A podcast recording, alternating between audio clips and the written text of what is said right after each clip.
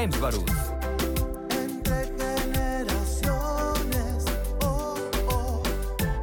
Este es tu programa Entre Generaciones, el único a nivel nacional con una perspectiva generacional, en donde debatimos distintos temas de interés a nivel internacional, nacional, estatal y municipal, con distintos miembros de cada una de las cinco generaciones que convergemos. Generación Baby Boomer, del Silencio, Centennial, Millennial, Generación X. Y el día de hoy tenemos un gran programa. Un programa que debo reconocer que me duele, que me lacera y que honestamente creo que en este espacio de Entre Generaciones de Antena 102.5 FM lo hemos tocado porque debemos de erradicarlo de nuestra sociedad. Y no podemos seguir viviendo en un pueblo machista, en una sociedad que lacera, que lastima a las mujeres y que genera un ambiente y un encono que lo único que tiene como consecuencia es más violencia y más dolor el día de hoy estaremos hablando sobre el machismo de cada día. Y quiero dar la más cordial bienvenida a quien nos acompaña representando a cada una de las generaciones, a nuestra amiga y panelista representando la generación Baby Boomer, Elena Rojo. Elena, ¿cómo estás? Muy buenos días. Pues uh, salió el sol, aquí estamos. Eso es una gran alegría. Qué gusto saludarte. También saludo con mucho gusto a quien representa me cansé contigo para mí, no para que andes enseñando, fueron las desatinadas palabras del senador Samuel García a su esposa la influencer Mariana Rodríguez mientras compartían alimentos en un Instagram Live. Este comentario automáticamente encendió las redes sociales, creando una gran crítica en contra del senador. Tanto así que días posteriores se disculparía públicamente y prometería trabajar en su machismo.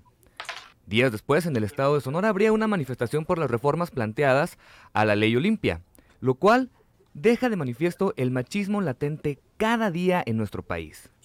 Hablemos entre generaciones. Y estamos hablando sobre el machismo nuestro de cada día. Y en este primer bloque mencionábamos sobre la transmisión en vivo del senador Samuel García y su esposa Mariana Rodríguez, senador eh, de Nuevo León por parte del partido político Movimiento Ciudadano, comiendo costillas y conversando. Y en el video el senador le dice a Mariana Rodríguez, que no enseñe, que está enseñando mucha pierna y, que, que no lo haga. Y aquí vienen grandes preguntas. ¿Revela el machismo latente en nuestro país? Es decir, al interior de los hogares de los hombres em, somos machistas, pero al exterior es políticamente correcto apoyar este, la lucha en contra de la violencia hacia la mujer. Elena. Pues eh, muy, muy lamentables las declaraciones de, del senatore, ¿verdad? Lo muestra tal cual es, sin embargo, eh, es como figura pública fue un gran escándalo mediático. Sin embargo, lo lamentable de todo esto es que este tipo de violencias son el pan de cada día. Es eh, parte de una cultura que entre todos tenemos que desterrar, porque feliz, eh, independientemente, a nadie, a nadie nos hace felices esta situación, ni siquiera los mismos hombres que ejercen todo, todo su poder, ¿no? Eh, eso es muy, muy lamentable. Eh, por otro lado, cuando digo del pan de cada día, pues hay que recordar eh, todos los tipos de violencia, ¿sí? Eh, desde cuando el marido le dice, ¿cómo? ¿Ya se te acabó la quincena? Pues ¿en qué te lo gastaste? Mijita, mijita, usted no hable, usted no sabe de ese tema. No me vaya a poner en vergüenza. Mm, cuando nunca esa falda, sí, no, me gusta, Oiga, ¿por qué volvió a ver allá a aquel muchacho? ¿Qué, le está viendo? Eh, hay infinidad, infinidad de versiones de la, violencia hasta llegar a la más grave. Eh, todas son graves, porque unas afectan el alma y otras afectan eh, el cuerpo. Así es, Elena. lamentable ver las noticias y pues En esta primera, primera opinión, Leslie. Se me hace bien lamentable, la verdad. Es una lástima ver los representantes que tenemos, porque ellos son representantes de mujeres. El senador Samuel es representante de mujeres de, de Monterrey. Entonces, hay que tener en cuenta que ellos son los que toman las decisiones muchas veces por todas nosotras, porque nos representan. Aunque muchas mujeres no hayan votado por él, pues él nos representa. Entonces yo creo que tenemos que tener mucho cuidado y tenemos que ya como mujeres fijarnos en quién vamos a votar. Porque creo que si él es así con su esposa, que se supone que es el ser que más ama y que nos han demostrado en redes sociales y públicamente que son una pareja ejemplo, entonces creo que no es la persona indicada para tomar las decisiones sobre mujeres en el país. Creo que tenemos que quitarnos ya ese estigma del norteño típico que yo mando en mi casa y mi señora es mía. O sea, tenemos que aprender que nosotros no somos una propiedad bonita para tener a un lado. Las mujeres no somos propiedad de nadie para decirle, te casaste para mí. No, me casé contigo para hacer un equipo juntos. No me casé para ser tu propiedad, ni para ser tu modelo, ni para que tú para tus campañas políticas futuras este, me utilices como una imagen. Tenemos que aprender también nosotras como mujeres a poner nuestros límites, a saber detectar este tipo de focos rojos que se presentan, porque son focos. Ahorita comenzamos con esto de, estás enseñando mucho la pierna, en un futuro puede ser un golpe, en un futuro puede ser una cachetada, como lo decía la señora Elena, pueden ser este, insultos, o sea, la violencia va subiendo, va subiendo, es como un termómetro, entonces creo que tenemos que tener mucho cuidado nosotras como mujeres y entre nosotras irnos enseñando y apoyando, porque ya vimos que nuestros representantes no lo van a hacer. Ellos no van a darnos más clases de, de equidad de género, porque según esto lo hacen, lo hacen y que paridad de género y en las redes sociales yo apoyo, yo las yo estoy con ustedes, pero si estamos viendo que en redes sociales me apoyas, pero en tu casa humillas y exhibes a tu esposa, entonces hay que tener un balance entre lo que nosotros como mexicanas vamos a elegir para representarnos, para legislarnos y para crear nuestras políticas públicas. Alejandra, Hola Cris, buenos días. Pues mira, a mí realmente me parece alarmante este video. Es un video en el que podemos ver que en 30, en 30 segundos perdón, escaló este, la violencia de manera este, pues casi inmediata. Eh, fue de unos comentarios, él empezó a cambiar su tono de voz, se le vio el gesto, se le vio la quijada, cómo estaba realmente molesto por la actitud de su esposa. Este, yo creo que todos hemos sido la Mariana este, de un Samuel en alguna parte de nuestra vida. Realmente eso es lo que eh, debemos de, ver, que realmente a nosotras como mujeres siempre nos han enseñado que nuestro cuerpo no es nuestro. Este, hemos llegado a pasar de estas micromachismos, que ya no deberíamos de decir micromachismos porque son violencias y ya son violencias que están detectadas este, hacia nosotras, el no ponernos una falda para no enseñar de más y no provocar. Vemos a Mariana, una Mariana preocupada en el video, una Mariana avergonzada, este, donde ella se tuvo que disculpar. Pide perdón. como mujeres, pide perdón por lo que está haciendo y luego tiene que salir con otro este, historia de Instagram a justificar a su esposo porque hizo lo que hizo. Entonces, realmente este es un eh, un padrón que como mujeres siempre hemos utilizado. Justificamos a nuestra pareja de por qué hace lo que hace, justificamos por qué nos violentan, este, y, realmente eso, eso es aquí lo que me parece a mí alarmante que ellos como, ahorita no importa si tú eres persona pública, si eres influencer, si eres político, si eres rico, si eres pobre, al fin y al cabo está vigente un comportamiento y una cultura patriarcal en la que todos los mexicanos y todas las mexicanas vivimos y que necesitamos erradicar, Cris, porque eh, ahora con las nuevas figuras políticas, políticas influencers que tenemos eh, por lo, la, tecnología como va avanzando tan rápido, qué mm, lamentable que chicos y chicas utilicen a esta como referencia y la, la idolatren, por eso mismo este, pues me parece muy lamentable todo lo que sucedió y cómo escaló la violencia en unos 30 segundos en este video. Así es, Alejandra. Yo quiero hacerle una pregunta a las tres. Adelante, perdón, Leslie. Es que es muy peligroso. Mi hermanita de 15 años eh, sigue seguidora de Mariana. Entonces, creo que en mi casa estamos intentando, pues mi mamá y yo educarla, explicarle, o sea, lo que es el feminismo, cómo debemos nosotros como mujeres reaccionar ante estas situaciones. Entonces, que una influencer, que niñas de 15 años la siguen, nos esté dando este ejemplo de que no, no pasa nada, so bájate, no hay ningún problema, pues es un riesgo muy grande para todas las familias, porque uno como papá, uno como hermana, intenta dar el mejor ejemplo, intenta dar la mejor educación, pero sí se van a ver afectados todos los jóvenes con este tipo de influencers que están ahorita y que no están dando un mensaje correcto. Así es, perdón ahí por el mansplaining que acabo de hacer. Este, no, no, no quise explicar ni mucho menos. Eh, yo lo que les quería, les quería preguntar a las tres. Em, hay mucha gente que decía, oye Christopher, pero es que está en un lugar, es una, eh, están mostrando la vida privada, es decir, y pues cada quien lo que pasa en su casa, decía un amigo, de las puertas para adentro, pues uno no sabe. Pero realmente es, eh, podemos tapar el sol con un dedo como para decir, bueno, pues ni modo, lo que pasa allá adentro, yo creo que también es parte de la cultura que tenemos que ir cambiando. Eh, ¿Qué opinión les merece todo esto?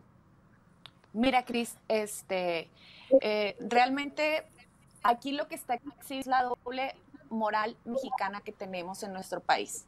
¿A qué me refiero con esto? En que por un lado tomo cursos de igualdad de género, por un lado apoyo a mis, a mis compañeras legisladoras, por un lado voto este, dictámenes de paridad de género o voto cualquier eh, tema feminista que llegue al Senado, pero en mi casa hago otro comportamiento, entonces pues nunca vamos a cambiar realmente lo que está mal en este país si por un lado me comporto de una manera y en lo privado, este, ahora sí que pues eh, en la cultura patriarcal, el machismo, la desigualdad, eh, la humillación siguen presentes.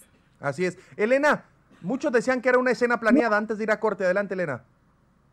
Eh, me da muchísimo gusto compartir esta mesa con las chicas. Creo que tenemos una gran coincidencia independientemente de las edades.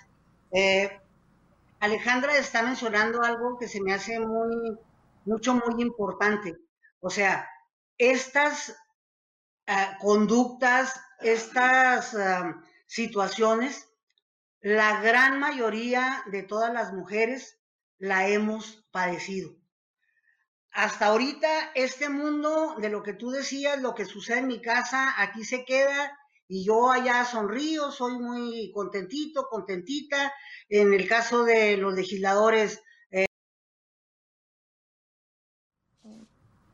muy buena onda. Eh, sin embargo, yo creo que es tiempo y el video, el video lo muestra claramente de que hay que hacer público lo privado. Hasta ahorita se han guardado muchísimas cosas en el closet y es momento en el que las debemos de ellas de que solamente de esa manera podemos resolver. Mientras eh, guardemos debajo de la alfombra, no lo vamos a ver, no lo vamos a, a reconocer. Y ahí en casa suceden las peores cosas que podemos vivir los seres humanos. Así es. Y desgraciadamente no son palabras uh, huecas, es una, una realidad, una realidad que desde, desde que somos, especialmente las niñas, especialmente las niñas, no es exclusivo, pero especialmente las niñas, desde, desde muy pequeñas, somos, eh, nos tratan como objeto, nos tratan em, como, nos utilizan sexualmente, Em, todo ese tipo de cosas, las peores cosas, las mayores violaciones, las mayores vejaciones, suceden en la casa. Así es, Elena. Vean ustedes, ahí, ahí en el video, perdón, ahí nomás en el video, y eso que ellos sabían que se estaban grabando, que son las figuras públicas y que están utilizando, y que están utilizando eh, este, su privacidad haciéndola pública. Imagínense lo que sucede cuando no se está grabando.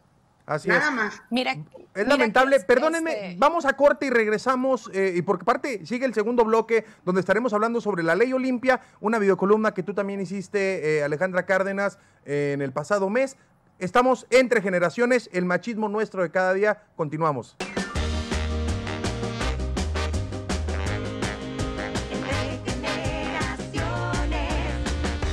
Vamos entre generaciones, el machismo nuestro de cada día. Segundo bloque, ley Olimpia. La reforma es una reforma encaminada a reconocer la violencia digital y sancionar la ciberviolencia. Los estados que han tipificado el delito son el estado de Aguascalientes, Baja California, Baja California Sur, Chiapas, Ciudad de México, Coahuila, Durango, Guanajuato, Guerrero, Estado de México, Michoacán, Nuevo León, Oaxaca, Puebla, Querétaro, Veracruz, Yucatán, Zacatecas. Estos estados han tipificado la violencia digital y sancionan la ciberviolencia gracias a la ley Olimpia. Y feministas rechazan la iniciativa de Sonora el pasado fin de semana y que llaman ley Mordaza. ¿Y Chihuahua para cuándo, Alejandra Cárdenas? Pues lo mismo que me pregunto, ¿para cuándo?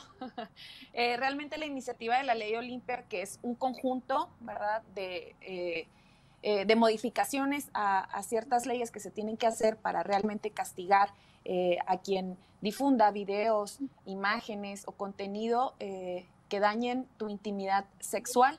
Eh, se presentó aquí en el Congreso de Chihuahua por la fracción parlamentaria de, del PRI en marzo de este año, nada más que ahorita pues está en la, en la congeladora, duerme el sueño de los justos, como algunas de las iniciativas que, que realmente son de suma importancia para nuestro Estado. ¿Qué más quisiera yo decir que, pronto la aprobaran, que realmente estuviera en discusión? Creo que este es tema eh, muy importante para las nuevas generaciones. Eh, realmente lo que pasó en, Sonora es preocupante el ver eh, cómo si yo ahora hago una denuncia contra mi agresor, mi agresor me puede denunciar si es que esa ley de la manera en que está, de manera en que la gobernadora de Sonora la presentó, este, se llegara a aprobar, pues simplemente estaríamos cayendo este, en que yo como víctima, mi agresor también me pueda criminalizar. ¿no? Qué preocupante es eso, qué preocupante, por ejemplo, también para los periodistas que a lo mejor sigan alguna denuncia pública, este, que el agresor también los pueda criminalizar a ellos, ¿no? Qué lamentable es ver cómo nuestros legisladores, ya sean senadores, diputados locales o diputados federales, no socialicen una iniciativa de gran importancia, no tomen en cuenta los colectivos feministas, no tomen en cuenta la sociedad para realmente eh, llevar a cabo un dictamen tan importante y tan necesario este, en todo nuestro país, ¿no? ¿Qué más quisiera que este, de todos los estados ya estuvieran al menos las iniciativas presentadas para poder decir que llevamos un cambio y que vamos avanzando? Pero, a ver, quiero que me platiquen, y sobre todo la gente que nos escucha y que nos ve, a ver, ¿en qué consiste de manera sencilla cómo eh, reconocer la violencia digital y sancionar el ciberacoso? A ver, así con manzanitas, que nos ayuden, por favor. Ay, bueno, aquí en el Estado, en el artículo 180 bis del Código Penal del Estado de Chihuahua, sí está regulado. Y dice que a quien comparta imágenes, videos, grabaciones de índole erótica o sexual, este, se les impondrán, aquí tengo de hecho, este, hasta 200, 100 días de multa y creo que hasta tres años de, prisión. Entonces, bueno, en el Estado como tal, la ley Olimpia no está aplicada, pero sí tenemos una regulación que cuida y que salvaguarda también a las víctimas, a las personas que son este, víctimas de estos casos, de que se dan mucho en los chicos, por lo general en los jóvenes, que comparten el famoso PAC. Entonces, aquí en Chihuahua sí tenemos un poquito legislado. Lo que yo quiero compartir es esto. Tenemos que tener claro que en nuestro país a veces la justicia no nos funciona. Entonces nosotros, lo que no nosotros como mujeres, como colectivos, como personas, tenemos de apoyo eh, la presión social hacia nuestros gobernantes, hacia los impartidores de justicia, hacia los legisladores. ¿Qué pasa si me, quitas, si me quitas mi derecho a la presión social? ¿Qué pasa si me quitas mi derecho a exhibir, a mostrarle a las personas la realidad? Muchas veces han tomado casos, como en el caso de Susi, una víctima de feminicidio que fue hace poco, hace pocos meses. Entonces, la presión social fue lo que hizo que ellos volvieran a entrevistar al esposo y darse cuenta que él podía ser parte de esto, de ese feminicidio. Entonces, si nos quitan y nos privan a nuestro derecho de expresarnos, de exigir a tanto como a los colectivos como a las personas, pues ahora cada vez va a ser menos justicia, porque es algo que nos tenemos nosotros como un refuerzo, como mujeres y como personas en sí, el poder exigir y exhibir tanto a los gobernantes como a los agresores que tenemos. Así es. Ahí nada más. Adelante, este, Alejandra. Quisiera hacer una precisión sobre, sobre lo que comenta mi compañera. Efectivamente, está regulado este, de la manera que mi compañera dice. Lo que pasa es que esas regulaciones no son suficientes, Christopher. Aquí en Chihuahua no tenemos ningún este, detenido por eh, ciberacoso, no tenemos a alguien que esté pagando alguna pena por eso. Por eso es tan importante la ley Olimpia. La ley Olimpia son un conjunto de, este, de cambios que se le tienen que hacer a ciertos códigos, a ciertas leyes, para que ahora sí, quien realmente efectúe este delito, quien vulnere a una mujer en su intimidad, sí pague con cárcel y con este, ahora sí que, bueno, y de manera administrativa la reparación del daño. Eso sí era lo que, lo que quería este, eh, ser muy puntual y sí precisar eh, en este caso. O sea, en Chihuahua sí seguimos desprotegidas porque tantos, tantos casos este, que hay eh, ahora sí que de ciberacoso y pues ninguno está castigado. Es lamentable. de hecho, Adelante, Leslie. Existen, existen muchas lagunas jurídicas. De hecho, hasta con la ley Olimpia, por lástima, por lástima, nuestros legisladores no se han dado la tarea de buscar una solución a estas lagunas que existen, porque de hecho nosotros, bueno, en donde yo me desempeño, hace poquito tuvimos un, un caso donde la persona era un hostigamiento y la persona dijo, compruébame que es mi teléfono, compruébame que no lo agarró mi amigo y de él desde mi celular fue el que hizo eso. Entonces, pues salen libres. Entonces, yo creo que tenemos que tener nosotras también como colectivas mucha presión para los legisladores, para que regulen estas lagunas jurídicas que existen y esta falta, esta, sí, la falta correcta de la aplicación de la ley. Elena, ya, ya tenemos de regreso, Elena. Sí, hombre, estas tecnologías que me dejó congeladas, se me hace que me están boicoteando. Lo bueno es que ya estás por acá. Elena, ley Olimpia. Mira, este. Esto de la ley Olimpia, cuando hablamos de las, de las diferentes violencias, pues resulta que ahora con estas maquinitas, con estas nuevas tecnologías, pues ni con eso nos libramos, ¿verdad? Eh, algo que mencionaron las chicas hace rato, pero que quiero retomar. A veces hacemos cosas por agradar al otro, al objeto de mi amor. Y en este querer agradarlo, a veces hago cosas que a lo mejor no estoy tan convencida de quererlas hacer, sin embargo las hago. Aunado a este eh, movimiento de, de, liberación femenina, en donde nada más nosotras hemos eh, avanzado. Aquí los hombres se han quedado rezagados, ¿sí? Entonces, esto es una lucha principalmente de las mujeres que eh, hay que reconocer, hay que reconocer que hay algunos compañeros, hay algunos que se están sumando a la lucha porque, como como alguien me ha comentado, Elena, quiero ser feliz, quiero ser feliz. Y me he dado cuenta que, llevo varias parejas y, no encuentro mi lugar. Eso se me hace sumamente importante, porque en esta forma en la que nos educaron, no es nada más eh, el machismo. Eh, por sí solo y ejercido de los hombres a nosotros, sino también el machismo ejercido de entre nosotras mismas y que lo seguimos reproduciendo.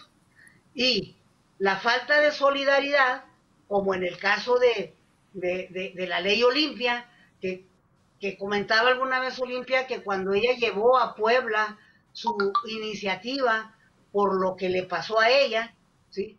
que la, la grabaron, la divulgaron y entonces fue, y la respuesta la respuesta del diputado con el que fue. ¿Y qué quiere seguir así, siguiendo con sus puterías? Disculpen el lenguaje, disculpen el lenguaje, sin embargo, esa es la, la versión, la imagen que se sigue teniendo. Si una mujer, si luchamos por cambiar las cosas, si vamos a manifestaciones, es una descalificación hacia nosotras inmediatamente. Y eso también es violencia, ¿sí? Entonces, eh, no se puede, no se puede seguir permitiendo que no nos respeten, que no nos respeten tal cual. Si quiero traer el pantalón muy pegado, si quiero traer una falda del tamaño que yo quiera, eso no le da derecho a nadie de que me violente, ¿sí? Porque no una falda no es una falda no es una invitación. Exactamente. O sea, respetar. Sin embargo, yo estoy muy convencida que mucho de el origen de la violencia es el temor de los hombres, la inseguridad de los hombres, a, que haya otro mejor que ellos y que nos vaya a convencer. Eh, si por amor, porque nos ganaron las ganas, por lo que sea, accedemos o se nos va, nos gana el instinto y nos acostamos con nuestro novio, nuestro compañero, créanme que ese es el origen, ese es el origen de todo lo que viene después. Decías ahorita, Leslie. son cosas de dos, pero las culpables somos nosotros. Leslie. Sí, te digo, una falda no es una invitación, ni tampoco la manera en que yo me tomo fotos es una invitación. Esto es mi cuerpo, es mi forma de vestir y yo voy a elegir cómo lucirlo. Y yo no lo hago para tener aprobación de nadie. Y creo que eso nos falta a nosotras como mujeres predicar y que nos enseñen en el hogar. Porque muchas veces hasta son nuestras propias mamás la que, súbete la blusa, no, bájate esa falda. Tenemos que nosotros empezar a predicar desde nuestra casa, que yo entiendo que la situación en el país es grave, la situación de violencia hacia las mujeres es grave, pero no es mi culpa no porque yo me vista de alguna manera, significa que es mi culpa que en la calle me acosen, me griten, me violen, me maten. Entonces, creo que tenemos que tener bien en cuenta que todo viene a raíz de la educación y que para nosotros mejorar el país, la equidad de género y tener mejores resultados nosotras, necesitamos empezar por la educación, tanto a los hombres como a las mujeres, empezar con nuestros niños, explicarles de con manzanitas que somos iguales y que los dos merecemos respeto, porque es algo que nos falta mucho, porque de hecho tengo amigos, compañeros que hablando del sexting me dijeron, es que es tu culpa, nadie te trae. Y yo, ¿por qué mi culpa? Si yo estoy confiando en mi pareja, yo estoy confiando en ese lazo de intimidad que tenemos. Entonces, el hecho de que rompan la confianza y que ahí sí se estén metiendo con mi intimidad es lo que está mal. No está mal hacerlo. O sea, ya es responsabilidad también de cada mujer y también nosotros tenemos que tener eso en cuenta, que toda acción tiene una responsabilidad. Entonces, es responsabilidad de nosotros, pero ningún hombre tiene por qué romper esa confianza y por qué romper ese lazo y eso que tú le estás otorgando, porque al momento que tú mandas una foto, desde el hecho de que estás con una persona, le estás otorgando una confianza. Entonces creo que ahí es donde está el problema, desde que los hombres me digan, es tu culpa, y son jóvenes de mi edad, jóvenes universitarios, jóvenes preparados que me han comentado, es que es tu culpa. Entonces creo que nosotros, o sea, a nosotros nos queda empezar a educar, predicar y educar tanto a las mujeres como a los hombres y seguir con nuestros niños, porque si seguimos nosotros con esta situación, con este ejemplo del machista, de que no, la mujer y la mujer, pues no vamos a llegar a ningún lado. Creo que es obligación de todos desde nuestra casa enseñarle a nuestros niños el respeto y la equidad. Alejandra.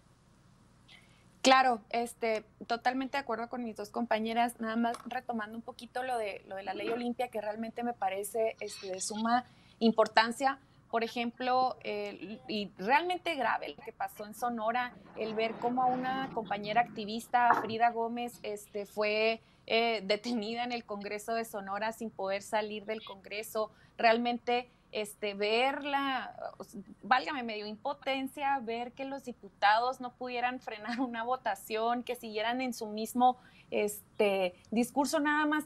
Eh, por ver una postura política. Creo que en este programa yo siempre lo he dicho, las causas de las mujeres no tienen color.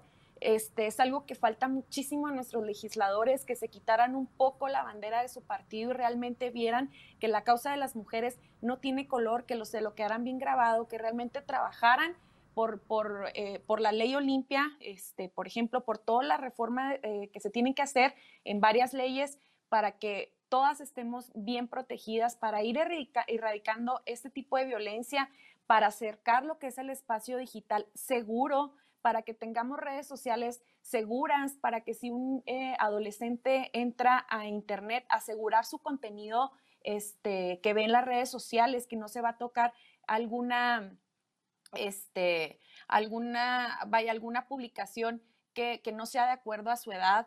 Eh, me parece realmente importante y creo que es lo que debemos de rescatar de, esto, ¿no? Que si somos mujeres que juntas resistimos, que si como mujeres ponemos atención realmente en todos los temas de violencia, pues podemos llegar a hacer cambios tales como lo vimos, que pues ahorita gracias a Dios las reformas de la ley Olimpia en el estado de Sonora se encuentran frenadas. Seguiremos muy atentas qué es lo que pasa esta semana para cuando pase nuevamente la iniciativa a votación este, en, la Cámara de Diputados y pues realmente a seguir insistiendo, a seguir insistiendo en, en que nos deben de tomar en cuenta y encerrar un poco la brecha de desigualdad que nos aqueja día a día.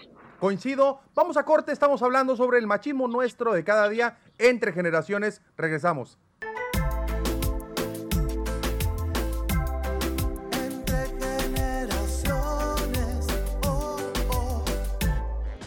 Entre generaciones, el machismo nuestro de cada día, tercer y último bloque, incremento en, de violencia contra la mujer en el confinamiento. Y hemos visto cómo el aumento de las agresiones para intimidar o degradar a las mujeres y niñas a través de Internet, el aumento de la violencia, la mayor exposición a la explotación sexual y más obstáculos para acceder a servicios esenciales falta de acceso a servicios de salud y la limitación de actividades de las organizaciones de la sociedad civil. Este confinamiento nos ha unido como familia, muchos sí, pero ha aumentado la violencia hacia la mujer. Y aunque por ahí se diga que el 90% de las llamadas son falsas, yo estoy totalmente en contra. Yo creo que ha aumentado y cuando pensamos que no podíamos estar peor, este fin de semana en Puerto Vallarta nuevamente con niñas, nuevamente con niñas que algún vival, algún enfermo, algún loco va, la toca y le quita la vida. Alejandra Cárdenas. Híjola, Cris, qué tema tan más delicado, este, sobre todo lo, que comentas de Puerto Vallarta, aún más que delicado que nuestros este, impartidores de justicia no tengan una perspectiva de género, no tengan, ay, no sé ni siquiera cómo, cómo comentar este tema porque realmente, este, mm, hasta apenas el día de ayer el gobernador reaccionó y dijo que este, este juez que no, no había, mm, ahora sí quedado la, la prisión preventiva por eh, el, la causa penal de mm, eh, Ay, bueno, se me fue la... la Pero platícanos así rápido para la gente que nos escucha, Alejandra, así de manera sencilla y rápida, ¿qué pasó en, en, Puerto Vallarta para que pongamos en contexto? Ok, en Puerto Vallarta un funcionario de seguridad pública lo encuentran en su coche con una niña desnuda de 10 años, este, lo encuentran en fragancia, eh, al funcionario eh, lo detienen y realmente... Eh, eh, la niña les dice que, hubo tocamientos por parte de, este señor. El juez no le da la prisión preventiva por, lo que, por la causa penal de corrupción de, menores y lo más grave de todo, lo que él dice, es que es porque la niña no sintió placer.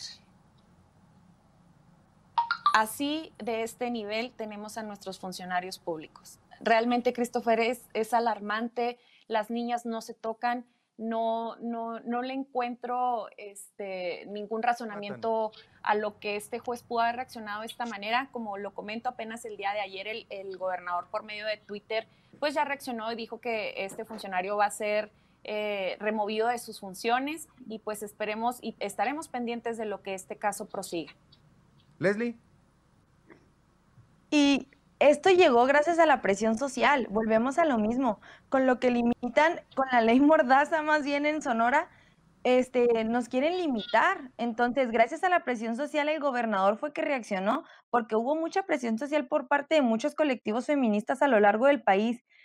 Y la verdad, creo que es un tema que nos genera mucha impotencia a todos, no nada más a las mujeres.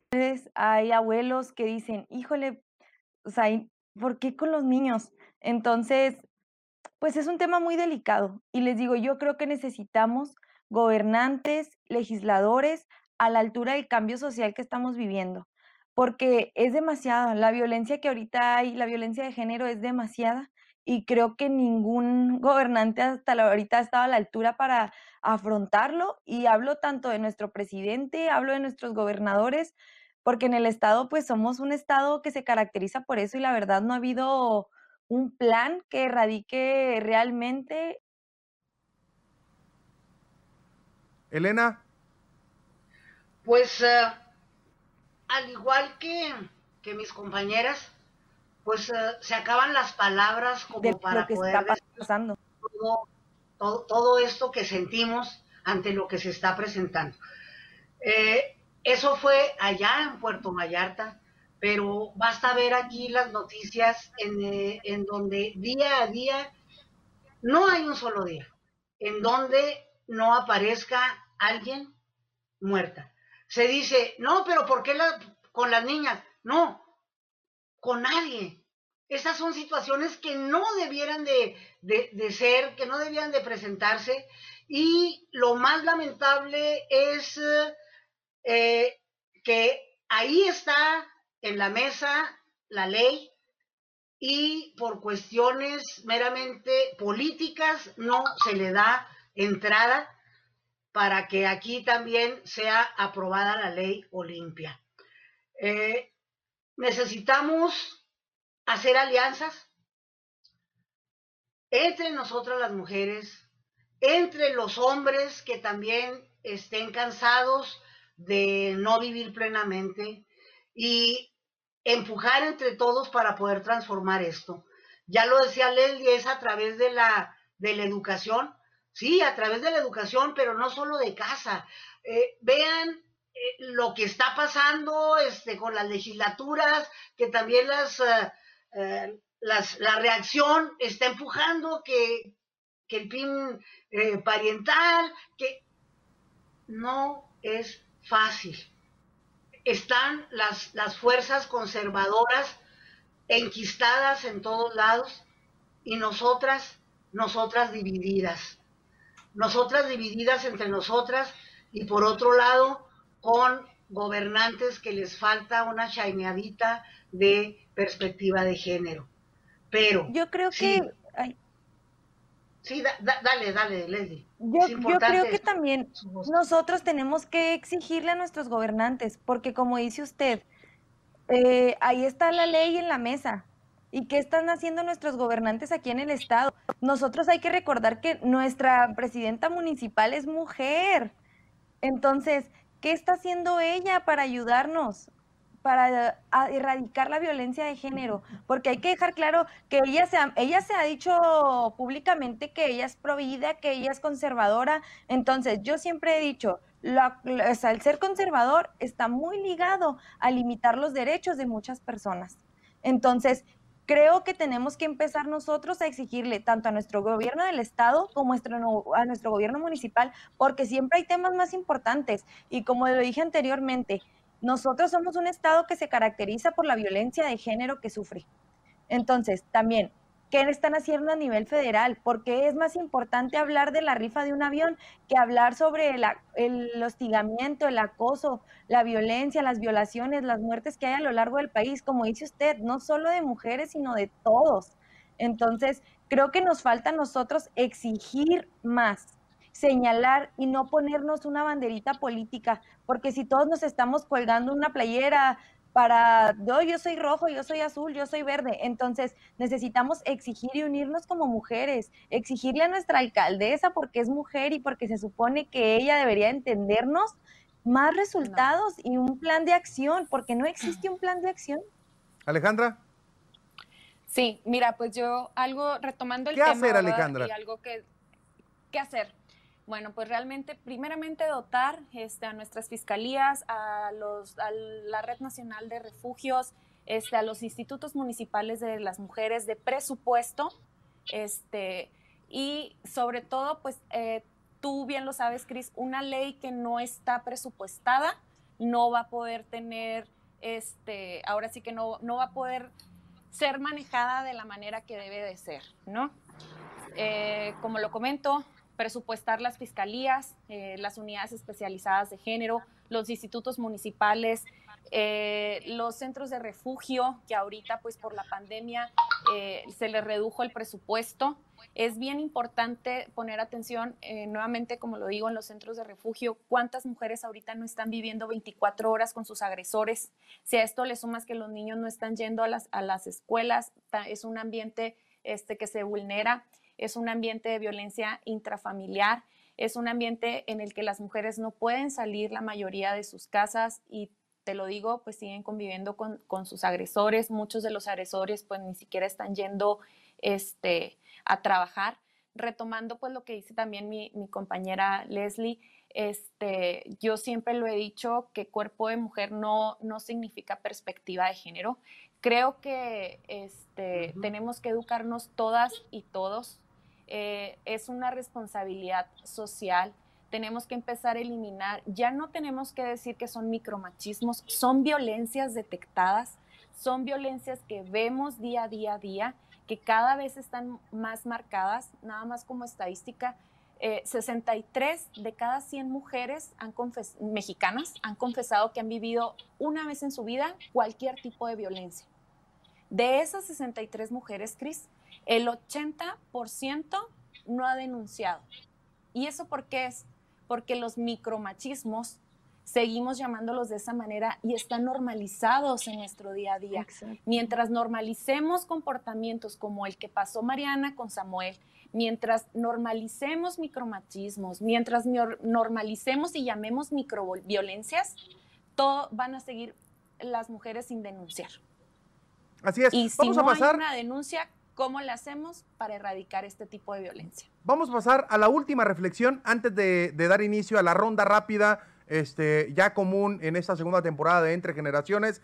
Eh, para cerrar, Elena, reflexión breve, Elena. Em, tiempos difíciles los que nos están tocando, no solo por la exigencia de la pandemia de mantenernos en casa, sino porque ahí este, mm, se están recrudeciendo más este tipo de, relaciones eh, violentas eh, para todos. Eh, no basta con que haya un número de un número de, a cuál llamar en caso de no basta este todo lo que estamos viviendo eh, es una gran impotencia eh, en donde nos necesitamos de todos. Eh, tenemos que buscar la manera de sacar lo mejor de nosotros como seres humanos y yo traigo a colación las palabras y no me cansaré de, de traerlas de Marielena Vargas. ¡Ey! Hombres, ¡Ey! Mujeres, si cambiamos, cambiamos el mundo. Y es el de invitación. Es el de invitación hacia todos, hacia todas, y que hagamos un pacto entre nosotras, que seamos más horarias, y tampoco se trata de duros contra ellos, porque finalmente así fueron construidos también. Tenemos que empezar a, a cambiar, a desaprender y aprender nuevas cosas. Y yo creo que también la pandemia, el encierro, también puede dar para eso. Si bien trae el lado negativo, también trae oportunidades que también podemos aprovechar. Gracias, Eso me ha pasado a mí, eso me ha pasado a mí. Gracias. Leslie. Y un placer, chicas, un placer. Pues quiero repetir la frase que dije ahorita. Eh, una falda no es una invitación. Mi manera de vestir no es una invitación. Y tampoco soy un objeto, ni soy parte de tu patrimonio para que decidas sobre mí. Entonces, creo que eso es algo que tenemos que creernos como mujeres todas. Entonces, si nosotros empezamos a entender eso, que nosotros no somos objetos, que nosotras no estamos hechas para tener crías y atender y planchar, creo que de ahí vamos a empezar a cambiar todo. Necesitamos también entender que los hombres deben ser parte de esta lucha y deben de ayudarnos a erradicar todo esto. Y se tienen que sumar, o sea, como lo decía la, la señora Elena, no se trata de solo mujeres, de todos, porque esto es algo que afecta y que compete a todos. Entonces, creo que necesitamos cambiar nuestra mentalidad y empezar a creérnosla como mujeres desde un principio, desde nuestra infancia, porque creo que a todas, hasta nuestras propias familias nos van inculcando poco a poco los micromachismos que pues como lo dice Ale son violencia. Entonces necesitamos cambiar y creérnosla nosotros para poder nosotros empezar a predicar y empezar a aceptarnos y a querernos, porque eso es algo que nos hace mucha falta para erradicar la violencia, el amor propio. Gracias, Leslie. Alejandra Cárdenas. Claro que sí, pues yo más que nada quería darle las gracias también a ustedes, chicas, por compartir el foro el día de hoy. Realmente fue muy agradable compartir esta plática con ustedes.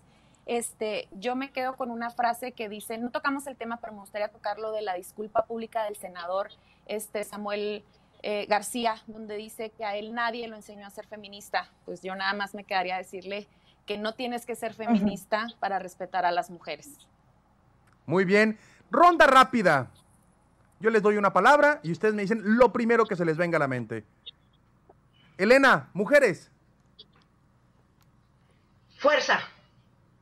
Leslie, violencia. Extinguirla. Ale, feminismo. Sororidad. Elena, ley Olimpia. Duro para adelante con esa ley.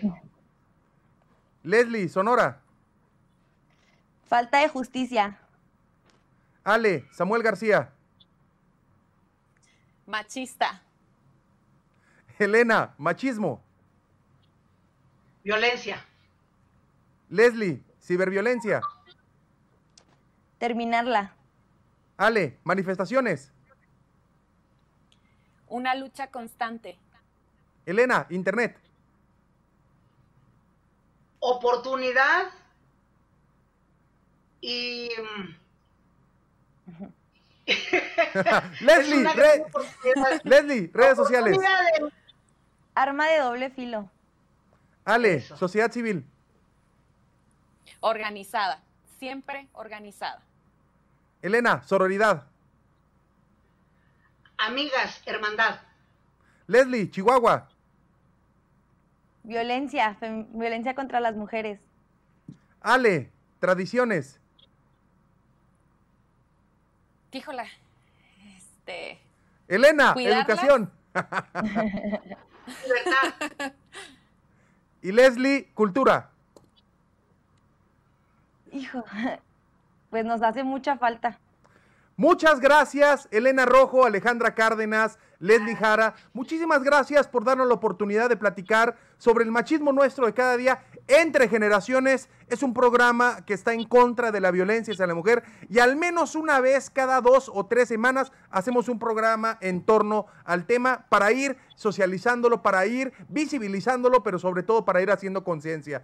Ese es su programa Entre Generaciones. Muchas gracias por acompañarnos. Mi nombre es Christopher James Barús y no se les olvide que a esta vida venimos a ser amigos, hacer historia, pero sobre todo a ser felices. Gracias por acompañarnos. Nos vemos mañana.